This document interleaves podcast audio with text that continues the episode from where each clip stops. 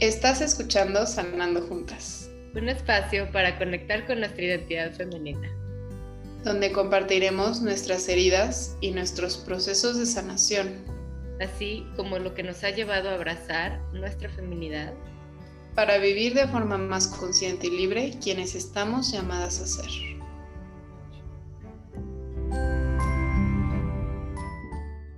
Hola, ¿cómo estás? Nos da mucho gusto estar aquí en este sexto episodio de Sanando Juntas.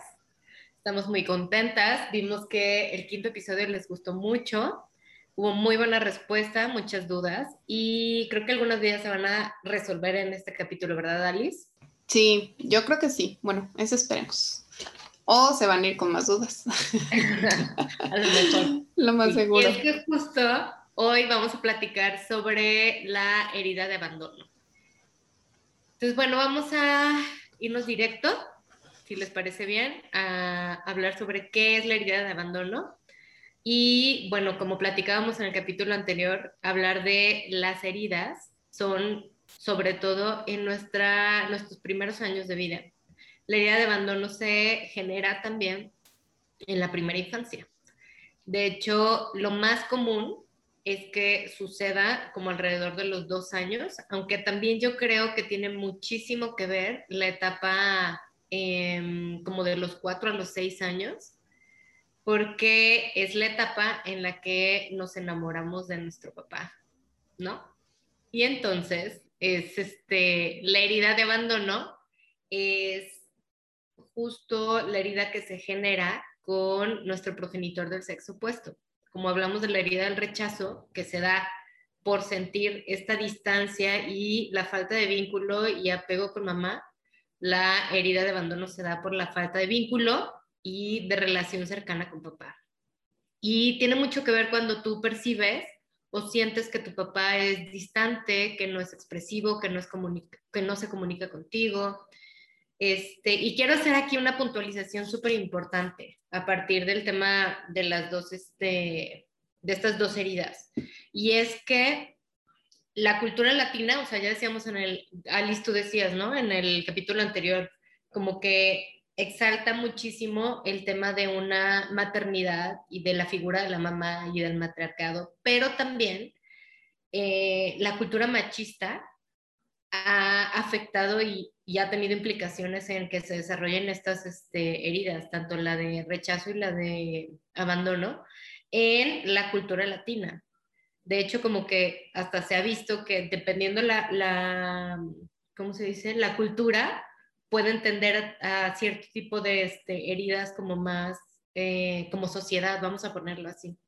Entonces, los latinos, en especial las mujeres latinas, pues sufrimos de estas heridas como mayor este, constancia. Sí, de hecho casi siempre es, es, lo que mencionamos, casi siempre vienen en combo estas dos, rechazo y abandono. ¿Por qué? Por, por la cultura, ¿no? En el sentido de que por lo general, digo, esto es en nuestra generación, en la generación que nos tocó a Mari Carmen y a mí y probablemente generaciones posteriores, puede que esto cambie en las generaciones que vienen. Porque, primero, eh, porque eh, papá tiende a irse como a no involucrarse en el hogar, mamá es la que se involucra en el hogar, pero al no conectar con papá o, no conectar como, sí, sí, al no tener un apoyo en el hogar, entonces se involucra tanto en el hogar que tampoco puede conectar al 100 con sus hijos. Entonces, este, por eso viene como en combo. Eso es como la dinámica tradicional. Claro, ya vimos que puede haber variaciones, ¿no? Este, que se, genere cuando mamá sale a trabajar o mamá sufre una depresión postparto o, diferentes situaciones que generan ella rechazo. Bueno, también sucede en el caso del abandono paterno. Justo, o sea, lo que afecta el vínculo con papá es el que tú te sientes abandonada, o sea, te sientes no valorada por él y no hay una presencia, o sea, sientes que no hay como de su parte presencia en tu vida, que no hay reconocimiento de tu, de tu valor, de tu existencia. Con mamá es como si anulara quién eres, ¿ok? Pero papá sí sabe que eres, sí sabe que existes pero no te ve. Para mí esta es como la forma más sencilla de, este, como de hacer la diferencia. en el rechazo te veo y no me gustas. Sé que estás ahí y no te hago caso, perdón. Y en el de, la, en el de abandono es un ni siquiera te volteo a ver.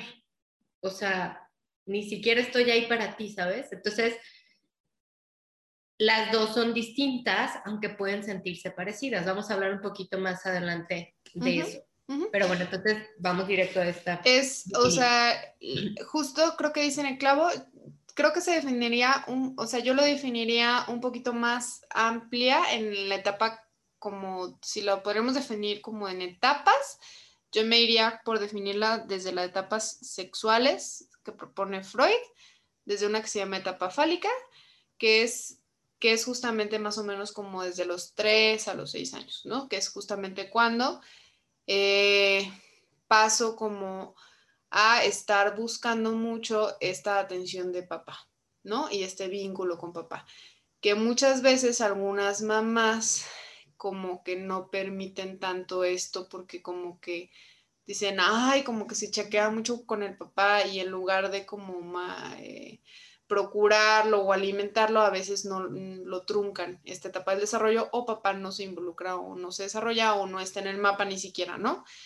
O mamás que este, ponen en la ecuación a otras personas. No está papá, entonces pongo a tío, pongo abuelo, pongo otras figuras como para que se haga esta diferenciación, que aunque sí, claro que son personas importantes en mi vida, el tío o el abuelo, que pueda suplir un poco esta figura paterna, no deja de existir ese imaginario del papá que yo anhelé tener o el papá, e, esa figura, ¿no?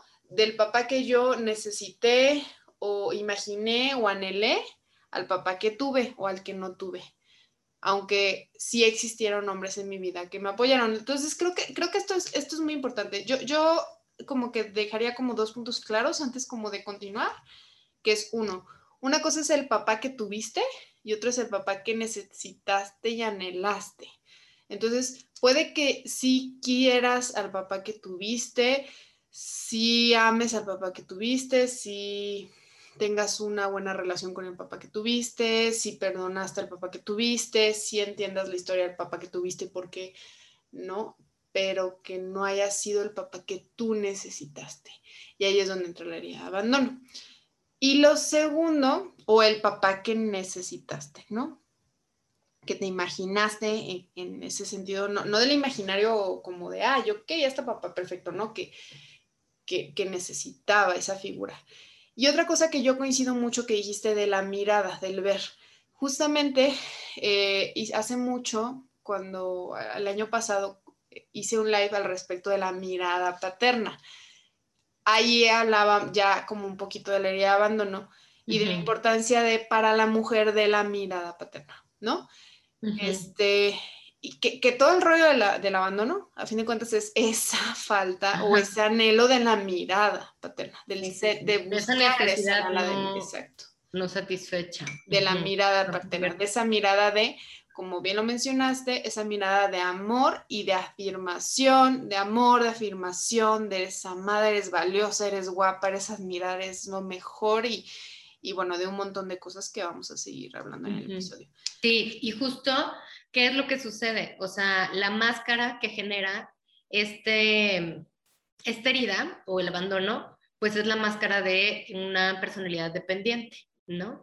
Y se refiere a que buscamos justo la afirmación y la validez y el reconocimiento afuera, porque no lo tuvimos de pequeños que alimenta. A ver, la, hagan de cuenta, si el rechazo es el diálogo, o sea, lo que yo digo de mí misma, en, la, en el abandono es cómo me veo yo a mí misma. Y entonces es, si no recibí esa mirada, entonces necesito constantemente, no la voy a poder internalizar y voy a necesitar constantemente de otra mirada que me sostenga, que me valide y que me reconozca.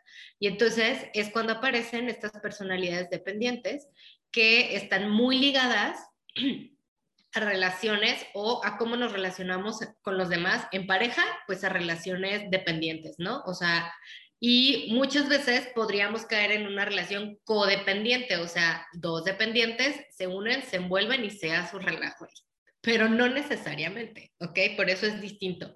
Ahora, otra forma en la que podemos tener relaciones dependientes puede ser que dependamos de ciertas cosas, por ejemplo, del estatus, que dependamos de los títulos, que dependamos del conocimiento, que dependamos del trabajo, que dependamos del círculo social, ¿ok? O sea, como el querer constantemente este, vincularnos y que sea nuestro soporte de validación de quienes somos. Algo, hablando ahorita de esa palabra de soporte, es súper interesante porque se dice, pues, como desde el enfoque en lo corporal, que eh, nuestro cuerpo puede manifestar justo la herida de abandono a través de este, una corporalidad que es como con un tono muscular frágil y encorvado.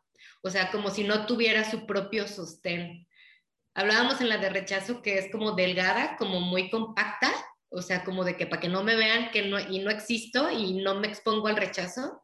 Aquí más bien es, también puede ser delgada, pero más bien es como sin ese tono para mantenerse, ¿ok? Entonces, este, por ejemplo, cuando tú te encorvas o te jorobas, como decimos aquí en México, no sé si se diga así en otras partes del mundo, pero justo es eso, o sea, como que te escondes y no tienes esa fuerza para mostrarte hacia el mundo, ¿no? Y para sostenerte por ti misma y por eso necesitas de alguien o sientes que necesitas de alguien para que sea tu sostén, ¿ok? Entonces, bueno, hay algo muy importante aquí en esa máscara y es que hay un autor que me gusta mucho que se llama Efraín Martínez, que él es este doctor en psicología como enfocado en terapia centrada en el sentido y él habla de tres diferentes tipos o formas de ser dependiente. Una es el miedoso, que es como este dependiente que, híjole, este, ahí estoy, pero todo el tiempo tengo miedo y ansiedad y preocupación y la inseguridad de si sí funciona o no funciona, de si estoy bien o no estoy bien, como con el miedo de ser evaluada constantemente. El prudente que es como el que está y no está.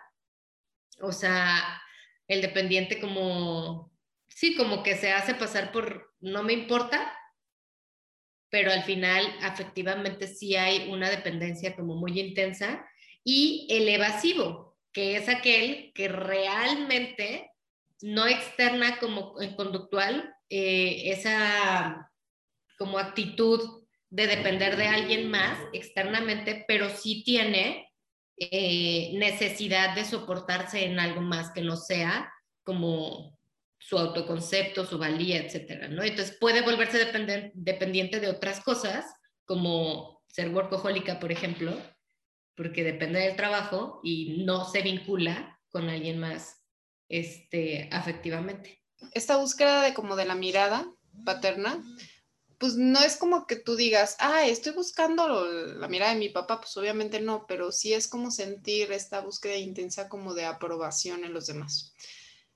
Puede ser a través de la manera de vestir, puede ser a través de los logros, puede ser a través como de mi forma de ser.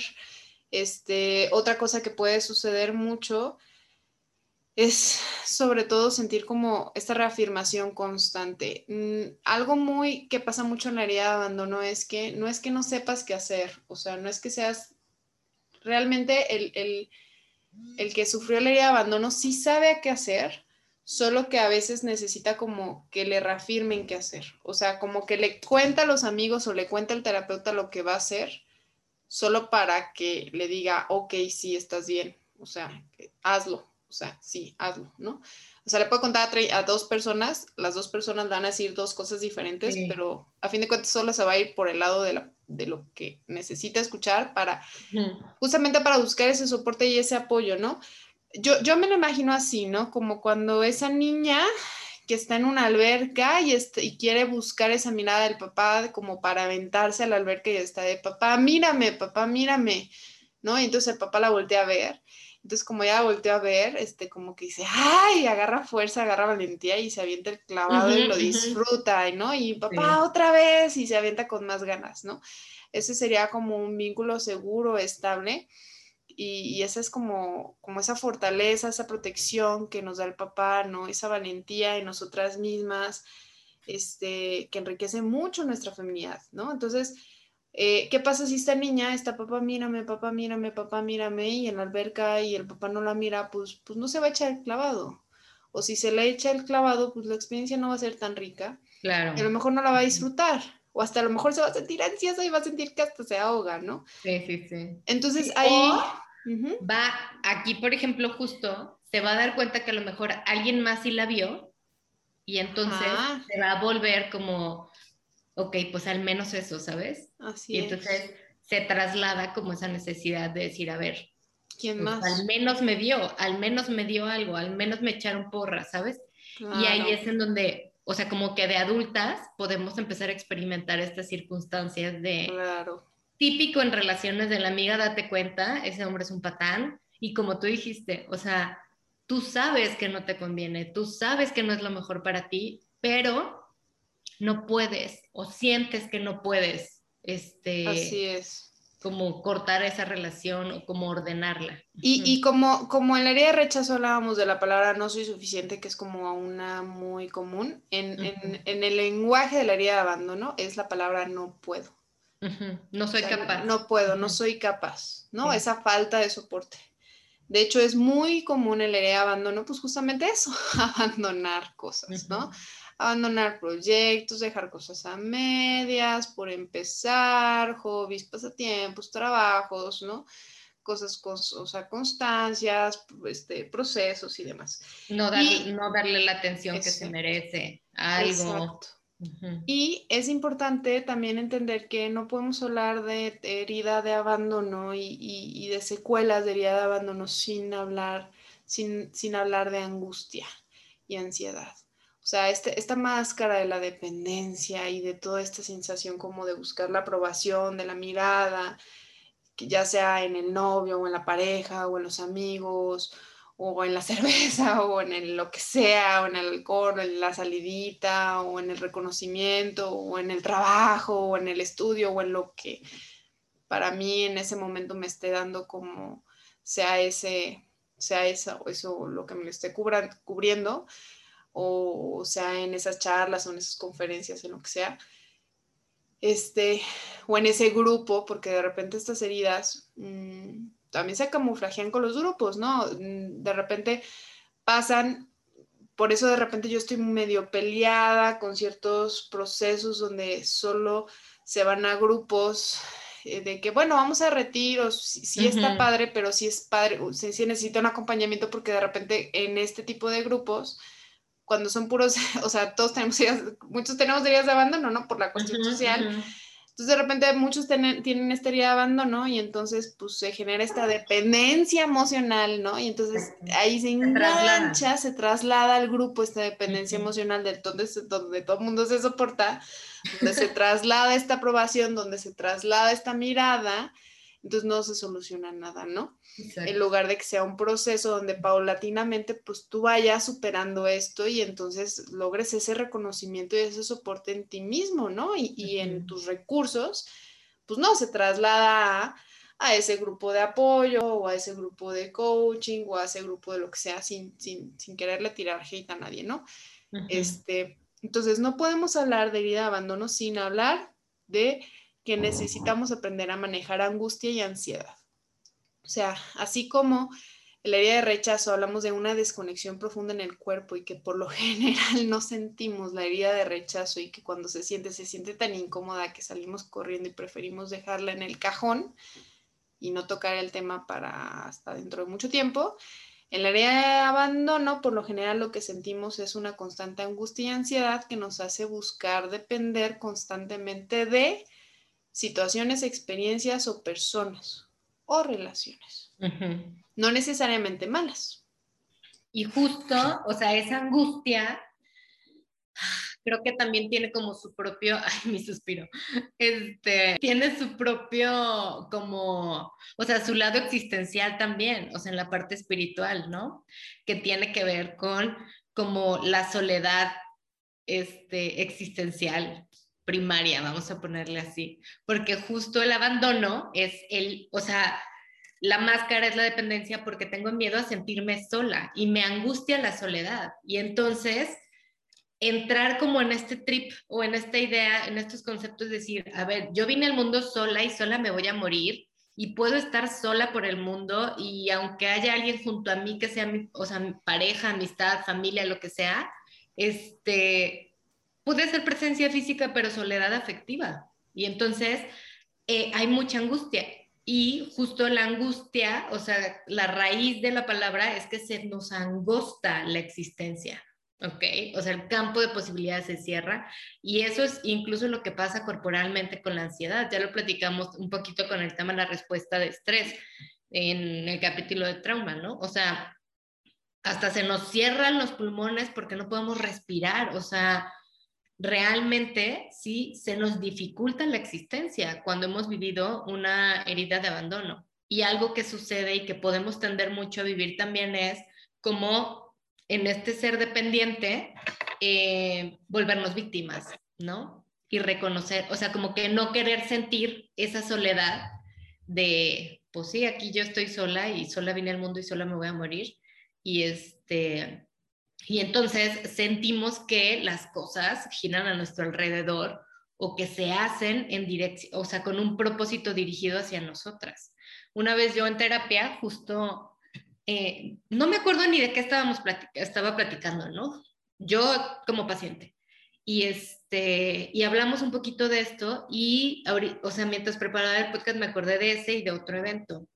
Cuando yo estaba chiquita, eh, mis primos venían de vacaciones y estaban en Semana Santa y Pascua, o sea, como que, o verano, o sea, venían como por temporada así larga y era súper divertido, todos éramos más o menos de la misma edad, era muy agradable, pero cuando ellos se iban, yo sentía realmente como un abandono, o sea, como que se, sí me entraba como un down de, este... ¿Puedes escribirnos un poquito más cómo se siente en el cuerpo? Yo lo sentía como, tal cual como una como una pérdida, o sea, sentía como que, algo me faltaba. Y de, justo era como un afloje en mi cuerpo, ahorita que tal cual lo digo, o sea, como que me recuerdo estar con ellos y era muy divertido y, como muy, em, como firme la conciencia de, convivir con ellos. Y se iban y ¡fum! Era como si se me bajaran los hombros, el pecho, las manos flojitas, o sea, era sí, se sentía como una pérdida, como si soltara algo que, era, que yo creía que tenía, ¿no? Y bueno, eso era de chica, pero ya ahora de grande, este, en, ese, en esa sesión de terapia que les digo, fue muy, muy clarificador porque en realidad, pues no es que ellos abandonaran, ¿no? O no es que la gente se va, te deje, la gente se va. Y es muy diferente. O sea, la herida de abandono no es, o sea, cuando procesamos esto, podemos reconocer la libertad del otro de no querer estar contigo o de no querer seguir en presencia tuya o de que el proceso se termina, por ejemplo, en un trabajo, o sea, se acabó el proyecto, gracias, te despiden, lo que sea, ¿no? Y aquí quisiera como hacer un paréntesis para hablar de la del rechazo, que este, creo que es también algo como muy puntual para pensarlo y es que a veces pensamos que no debes de tener miedo al rechazo y de que tú eres perfecta y de que todo el mundo te va a amar y todo el mundo te va a querer y que si no te quieren, pues es su bronca, lo que sea. Y no, la verdad es que no todo el mundo te va a querer, no a todo el mundo le vas a caer bien y va a haber gente que te va a rechazar. Y está bien y es normal. Y a lo mejor sí es por ti, o sea, porque hay algo a ti que no les gusta, que no les agrada, que no quieren, y está bien. En el abandono es por ellos.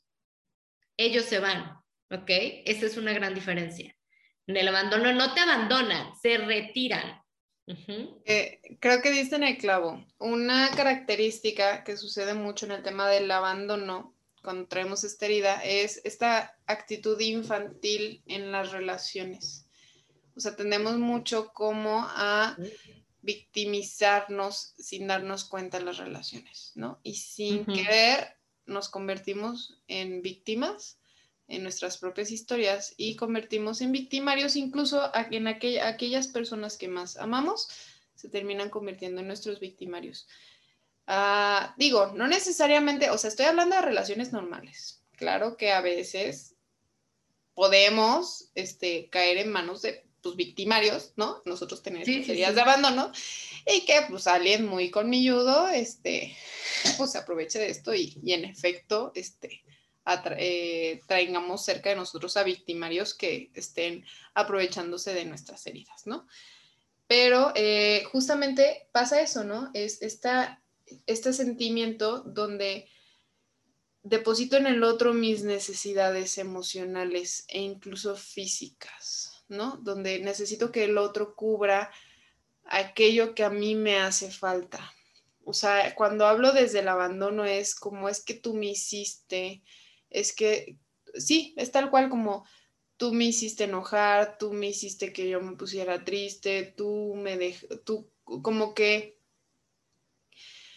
como que lo que sucede es que hacemos al otro responsable de nuestro propio bienestar y si al otro de repente por su estar en su rollo en el día a día no se hace cargo de nosotros, entonces como que eso nos hace sentir como, ah, nos falló, ¿ves? Me terminó fallando, me terminó dejando y entonces se cumple esta profecía de que pues sí, eventualmente me dejó, me abandonó y, y terminó por, por hacer lo que todo el mundo hace de, pues de, pues de dejarme, ¿no? Porque... Sí porque pues, no me quiere, ¿no?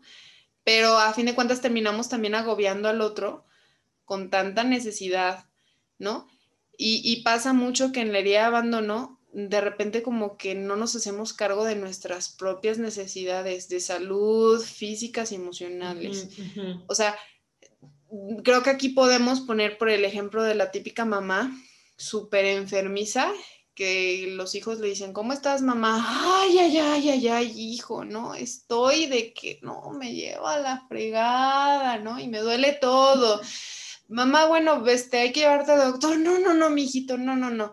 Este, pero a fin de cuentas se pone como en una posición de víctima, pero tampoco se hace responsable de su salud, no se toma sus medicamentos, este, no hace, no, no va a caminar, no hace ejercicio. Bueno, y aquí lo estoy poniendo como un panorama muy extremo, pero eso va sucediendo gradualmente. No, es que no es día a día. Extremo, Alice. O sea, por ejemplo, una vez uh, una chica me platicaba, o sea, sobre temas de ciclo menstrual y así, me decía, es que creo que tenía endometriosis. Entonces me decía, es que cada ciclo me siento pésimo, me duele todo, no me puedo parar de la cama, este, y mi esposo como que no entiende que yo necesito que me atienda y que me cuide y que me proteja ahorita. Y yo le decía, ¿y ya le, ya le dijiste? O sea, que te sientes mal, que no te, te puedes parar de la cama o así. Pues no, pero que no me ve que estoy aquí tirada. Y yo, pues no lo sé, o sea, probablemente sí te ve, obviamente te ha de ver, pero yo no sé si es este, si sabe que tú necesitas que le des, ¿no? Y entonces que te dé algo.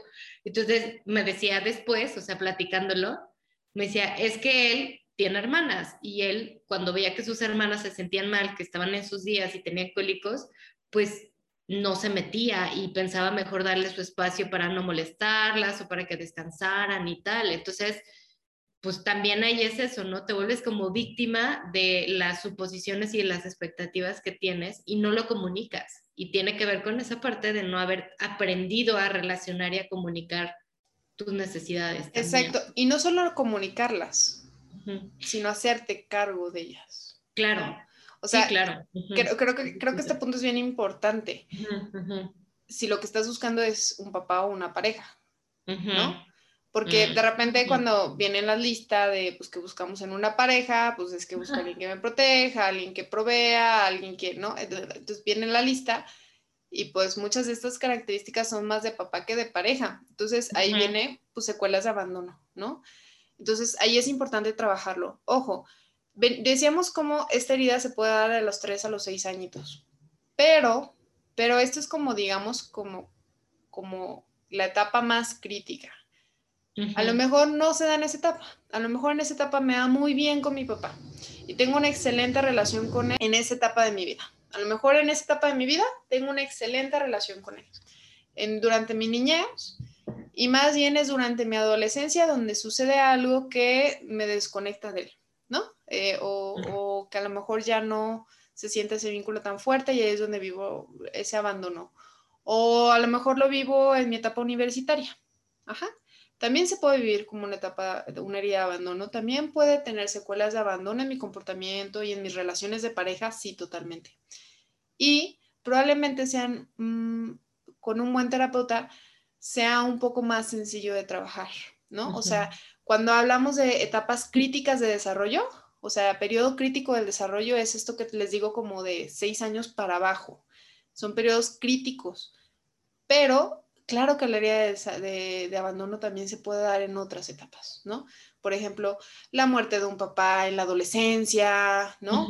este, o el cambio de, o una, un cambio de papá de residencia, un periodo de tiempo por el trabajo, o a lo mejor, este, como por ejemplo en mi caso, ¿no? Que yo recuerdo que como que llega a la adolescencia, entonces como que el comportamiento de mi papá cambió mucho, o sea, como que mi papá era muy buen papá de niña, o sea, como que sabe ser muy buen papá de hija niña, pero como que no sabe ser papá de hijas pubertas, o sea, como que papá de hija puberta, como que mi papá se bloqueó. Entonces, eso te iba a decir, les cuesta trabajo. Sí, como conectar con mi hija que ya no es niña, ya no es bebita y que ahora se está convirtiendo en mujer y ya no sé, o sea. Exacto. Entonces, para mí, digamos como que esa etapa de hija puberta es donde yo te puedo decir que es como la etapa como más conflictiva de mi papá. No fue un periodo crítico, pero que claro que tuvo secuelas en mí, ¿no? Secuelas que han salido pues en terapia y han salido con los niños con los que anduve y han salido con mi esposo y, y pues ¿qué te diré, Mari Carmen, no? Mm. Este, y algo que me decía mucho, este, que veía mucho en mi terapia, también personal, recuerdo que me decía mi terapeuta, a ver, ¿no? Cuando, por ejemplo, le llegaba con mis rollos, este, en mis dramas en ese momento, ¿no? Es que no, es que me hicieron y me dijeron y me trataron y me dolió y, ¿no? Y, y, de verdad yo sufría, no, no, no, como puede ser, estaría abandono ser como la niña superdramas que se hace la víctima, como puede no darse así. Yo era una niña que a nadie le contaba mis broncas, la sufría en silencio, la evitaba totalmente lo más que se podía, pero había momentos donde pues sí lo contaba y lo sufría internamente y pues se lo contaba a mi terapeuta, pues, o sea, no era como, o sea, sí buscaba esa mirada, pero no lo hacía a través de mis problemas no me gustaba exponer mis problemas. Entonces, al decirlo al, terapeuta, eh, mi terapeuta me decía, a ver, ¿quién está sufriendo? ¿La niña? ¿La adolescente? ¿La Alicia niña? ¿La Alicia adolescente o la Alicia adulta? Entonces ya era, ah, ok, ¿no? O sea, como, como de... Como ¿A cuál le duele? ¿A cuál le duele? Ah, no, pues como que le duele a la niña. Ok, ya eso me hacía ubicar, ¿no? Ay, es que me duele porque es que no me miró, no me contestó. Ok, ¿a quién le duele? ¿Al adolescente, a la niña o a la adulta? Oh, no, o no me tomó en cuenta. ¿A quién le duele? Al adolescente. Y eso hace que mi reacción ante el conflicto sea diferente. Ante mi pareja o ante la situación, ante la familia, ¿no? Entonces, es bien importante que para trabajar la herida de abandono, trabajemos mucho la par el tema de vínculo, el tema de también manejo de angustia y ansiedad en, a nivel corporal. ¿Por qué? Porque como estamos hablando de que nuestro cuerpo está en una hiperactivación, difícilmente vamos a poder actuar desde el prefrontal, desde la toma de decisiones, desde lo que es adecuado, o sea, vamos a actuar más bien desde el corazón. A ver. Claro. Hay algo aquí importante, exacto, desde la supervivencia. La supervivencia no solo es enojarte y gritar tampoco la supervivencia no solo es, como lo veíamos el capítulo pasado, salir corriendo. También está otro mecanismo de supervivencia, después conoceremos otros, otro mecanismo de supervivencia que es el vínculo y es el apego, buscar conectar, ¿no? Entonces, digamos que las personas que hemos vivido abandono emocional, eh, a veces tenemos muy arraigado ese mecanismo de supervivencia de querer vincularnos, de querer apegarnos, el, el mecanismo del apego de buscar querer conectar, lo que otros llamarían dependencia emocional. Entonces, para unos es muy fácil decir, ay no, es que eres muy dependiente a tu novio o es que eres muy dependiente a tus amigos, qué mal estás, ¿no? Debes de trabajar en desapego emocional. Pues sí, pero si yo sigo en un, en un sistema nervioso hiperactivado, se va a seguir activando mi mecanismo de apego, de vínculo de apego, que es para sobrevivir, ¿no? Y este vínculo de apego lo tienen los bebés con sus mamás, lo tienen los niños con sus papás, lo tenemos todos en cierta medida, no más que algunos, digamos que es como nuestros preferidos, ¿no? O es sea, que y ahí se quedan. Justo este, ¿cómo se dice? Este, este apego lo que nos hace es generar el vínculo y saber que no estamos solos. ¿Ok? Entonces, justo por eso se da el temor a la soledad. O sea, pero aquí ya hablamos de esta soledad em, como, vamos a ponerlo, física, biológica, ¿no? O sea, con este vínculo que no es en la parte afectiva o existencial, sino de sentir que conectamos con alguien más, ¿ok? Y entonces, creo que tiene muchísimo sentido lo que dices, Alice. O sea, por más que alguien juzgue y diga, no, tú conéctate contigo y no dependas de alguien más, neta, neta, es decirle a alguien como que se despegue de algo que ya se amarró con cola loca, ¿sabes? O sea, es como, a ver, yo sé que no me conviene, yo sé que no es lo que, pero me, me, hace sentir bien, o sea, mi sistema nervioso le gusta, ¿sabes? O sea, mi sistema nervioso lo necesita, si quieres, así entre comillas. Y es por eso, o sea, porque hay esta necesidad tan grande de vincular y de conectar que, este, que, no, que no llega a conectar con esta parte del cerebro de pues nuestros pensamientos abstractos, de nuestra toma de decisiones, de nuestra, este, o sea, es mucho más primitivo, ¿no? Y como esa conexión. Y justo creo que con esto que dices también es importante hablar, o sea, así como podemos tender a victimizarnos, y como por este miedo de tocar la soledad, también podemos irnos hacia el otro lado, que es volvernos como las rescatadoras o las salvadoras del mundo. ¿Por qué? Porque empatizamos o nos reflejamos con aquel que no lo tiene, con aquel que es víctima, con aquel que carece.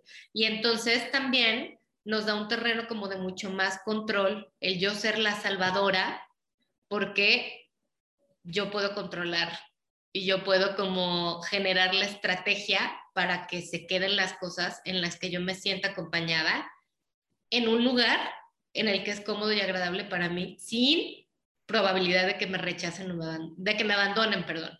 ¿Ok? Y entonces, por eso también esta, esta, estas actitudes dependientes pueden tener como, perdón, esta personalidad, estos rasgos dependientes pueden tener actitudes de manipulación, de chantaje, de victimismo, de este, porque al final es como, a ver, o sea, yo sé qué es lo que tú necesitas, yo lo puedo hacer por ti, tú no te muevas y a partir del hacer por otros, te vinculas también. Sientes que está ese vínculo. El tema es que si alguien no quiere lo que tú le das, ¿qué va a pasar? Te vas a sentir abandonada vas a decir, maldito, o sea, todo lo que yo hice por él y él me dejó. Que a fin de cuentas suena mucho a lo que sucede con, en un futuro, cómo se replica con las mamás y los hijos, ¿no? O sea, ¿Sí? o sea, a fin de cuentas se replica esta herida, o sea, esta niña herida que vive este abandono por su papá, pues a fin de cuentas crece, se replica en la pareja, ¿no? En una pareja que busca pues subsanar esta herida con la pareja, obviamente no se puede porque pues la pareja no es el papá, la pareja no conecta emocionalmente al 100 se sigue teniendo esta actitud infantil de buscar en el otro lo que yo necesito, en lugar de yo conseguir eso que a mí me está haciendo falta, ¿no? Y sanar eso que a mí me está haciendo falta, entonces se tiende a volcar en los hijos, sobre todo después de los hijos varones. Entonces los hijos varones van creciendo. Yo hago todo lo que tengo que hacer para que estos hijos varones me, me amen, me adoren y vuelco en ellos esta necesidad de amor, de, sentirme necesitada, ¿no? ¿Y qué pasa después? Que, el hijo crece y se enamora y, hace su vida. Hace su vida y me deja y se casa, ¿no? Sí, sí. Y entonces me abandona. Y entonces, pues qué malo es. Entonces, si te fijas, esta herida no solo es algo como general, o sea, si te fijas, lo podemos observar mucho en, la sociedad este, latina, ¿no? Entonces, ¿cómo podemos ir trabajando esto?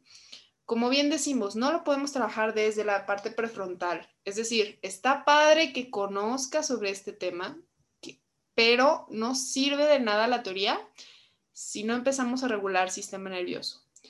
¿Cómo podemos empezar a regular sistema nervioso? A través, primero, de los hábitos de autocuidado. La herida de abandono se sana desde el hacerte chequeos médicos, por ejemplo. Sí, desde el auto, o sea, desde el estar contigo. Así es. Si tú, por ejemplo, sabes que tienes ahí alguna cita pendiente médica, alguna enfermedad, alguna alergia, alguna situación que no has atendido y que nomás ha quedado rezagada, alguna infección y, no y meses y como que no has atendido, ahí se está replicando la herida de abandono, ¿no? Entonces, desde ahí se trabaja la herida de abandono, como hacerte cargo de tu propia salud y no esperar como un niño pequeño a que los papás saquen las citas médicas para ser atendidos, ¿no? En la economía, pues sí, exacto, al hacerte cargo de tu propia economía, por ejemplo, ¿no? Hacer hacerte cargo de tus finanzas, de poner orden en tus finanzas, poner orden de, como de... Claro, todo esto dentro de un proceso, como ya decíamos, integral, en un proceso de terapia. E, el sistema nervioso, ¿cómo se puede ir regulando? A través de los hábitos. El detalle de la herida de abandono es que agarrar hábitos es bastante complicado porque tendemos a dejarlos. Por eso es importante trabajar con una terapia de trauma. Una terapia de trauma donde el terapeuta nos pueda dar estrategias para poder regular el sistema nervioso. Donde podamos aprender a regular el sistema nervioso, donde, donde qué hago cuando yo sienta esto que hace que quiera este, depender de tal amistad tóxica o tal noviazgo o, tal vicio o tal adicción o tal grupo que, en lugar de darme la oportunidad de yo relajarme, afrontar esto, sentir esta soledad, este dolor y entonces este, relajarme y afrontar, ¿no? Ahora, algo también bien importante es esto. Ser dependiente tampoco al 100% es algo malo, en el sentido de que hay, digamos, como un vínculo de apego también seguro incluso en las parejas, o sea, hasta cierto nivel de dependencia es, buena y es saludable, ¿no? Que eso es lo que buscamos este, a nivel, a medida de que se regule el sistema nervioso.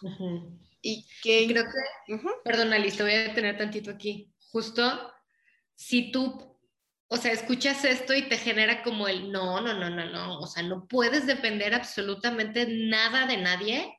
Ojo, porque ahí está tocando un tema de, abandono. Porque, o sea, estás en el otro extremo de por el miedo a la soledad no te vinculas. Ajá, como, como para qué me acerco a alguien si después se va a ir, básicamente, ¿no? Entonces, eh, lo que dice Alice es natural, es lógico. O sea, necesitamos necesitamos de los demás. Y entonces, ¿qué mejor que establecer una relación de pareja donde no sea dependiente, sino que haya una interdependencia, porque hay un vínculo sano, o sea, donde hay libertad, pero también hay apoyo y hay soporte. Así y hay es. Así es. Y, y, siempre es importante procesar esa etapa, procesar esa etapa en la que se identifica el abandono ya, se, ya nos preguntaban, ¿no? Este, nos hacían llegar sus preguntas de que si es necesario trabajar esto con el papá o la mamá. Este, no necesariamente, o sea, con el terapeuta es más que suficiente. Si de repente hay papás que se prestan y entonces de repente tú te acercaste y pudiste hacer algo ahí, una plática y demás, que para ti fue muy enriquecedora, qué padre, no. es necesario y en algunos casos tampoco es recomendable. Habrá que ver el caso. Ahora, eh, otra cosa que también preguntaban mucho, es importante como evitar a papá o mamá cuando yo estoy trabajando esta herida, también depende, depende. Habrá que ver que, cómo está esta situación. Si lo que sí es bien importante es que nos demos cuenta que es, es, es como con, estamos haciendo lo que le, le debemos, o sea, al, al, trabajar estas heridas estamos como haciendo lo que nos toca como adultas por esa niña o esa adolescente, pues. Estamos haciendo, no lo estamos haciendo no nos estamos peleando con nuestros papás adultos de la hora, sino estamos haciendo lo que nos toca como nosotras para madurar. Y madurar duele. Entonces, sí, sí duele en el sentido de que sentir esta soledad, de, no sentirnos miradas y, cuando procesas y cuando estás en terapia, pues claro que afrontar todo esto es doloroso, pero a fin de cuentas crecer duele y convertirte en mujer pues también duele, pero también eso te permite hacerte cargo, te permite también conectar con madurar, con, con, sentir más compasión, con ahora sentirte mirada por ti misma, con hacer un montón de conexiones que entonces sí te permiten generar nuevas conexiones de aprendizaje en tu cuerpo que sí te hace superar esta herida de abandono y ahora acompañarte. Entonces, si la herida sí se sea en el, en el presente, aunque la estés trabajando en tu pasado, pues, o en la etapa correspondiente en el que se detecte el abandono. Y no, no necesariamente tenemos que tener el suceso preciso donde sucedió el abandono.